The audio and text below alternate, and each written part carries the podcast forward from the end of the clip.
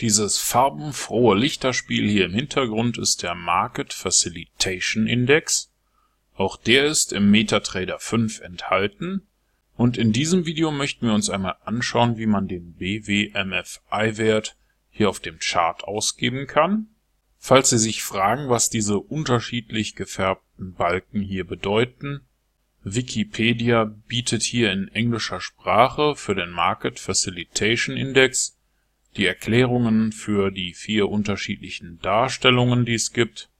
Grundsätzlich geht es darum, eine Verbindung zwischen dem Indikator und dem Marktvolumen herzustellen.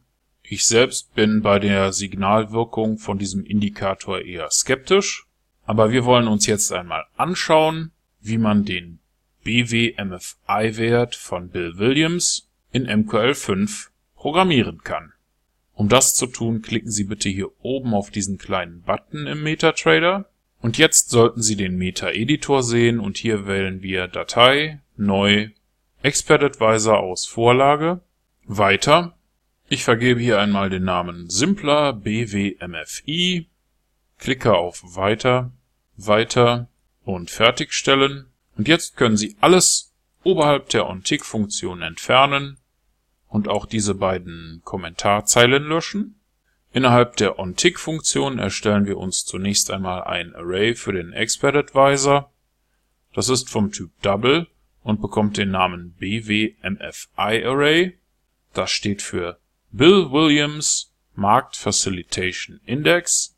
Danach definieren wir den Expert Advisor, indem wir die eingebaute MQL5-Funktion IBWMFI nutzen die benötigt als Parameter das aktuell auf dem Chart ausgewählte Währungspaar, die auf dem Chart eingestellte Zeiteinheit und als dritter Parameter wird das Tickvolumen übergeben, denn wenn man sich hier einmal die Eigenschaften mit der rechten Maustaste anzeigen lässt, dann sieht man hier unten, dass als Standardwert Volumen Tick eingestellt ist.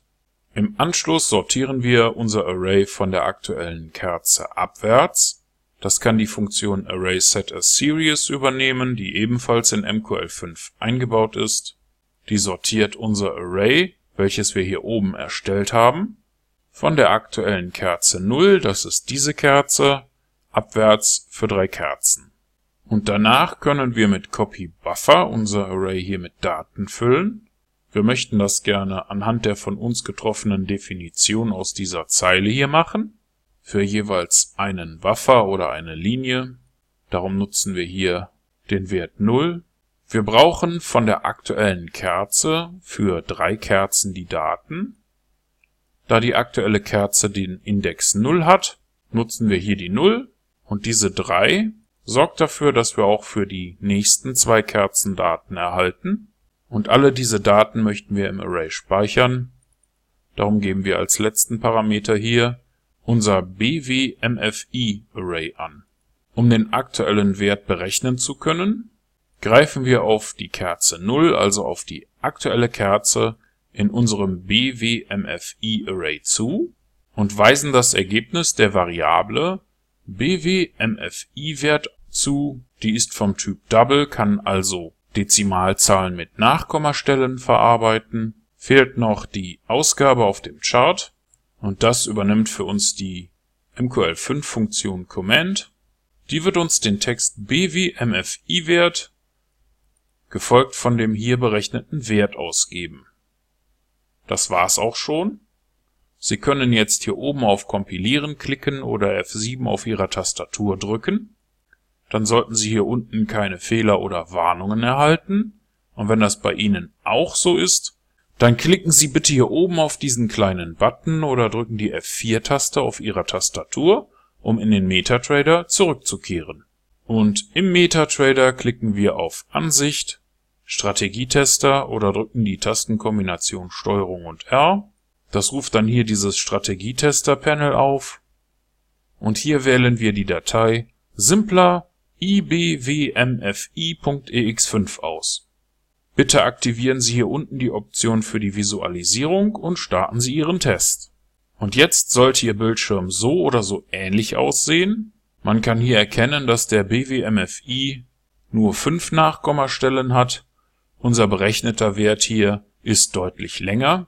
Um die Anzahl der Nachkommastellen entsprechend anzupassen, nutzen wir einen kleinen Trick und berechnen für den BW-MFI-Wert mit der Funktion normalizeDouble die Inhalte der Kerze 0 aus unserem Array und kürzen sie auf 5 Nachkommastellen ab.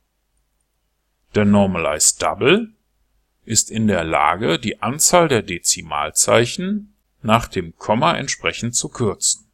Danach müssen wir unseren Quelltext erneut kompilieren. Auch das sollte wieder ohne Fehler funktionieren. Und wenn wir jetzt im MetaTrader einen neuen Test starten, dann sehen Sie, dass hier oben die BW-MFI-Werte verkürzt ausgegeben werden.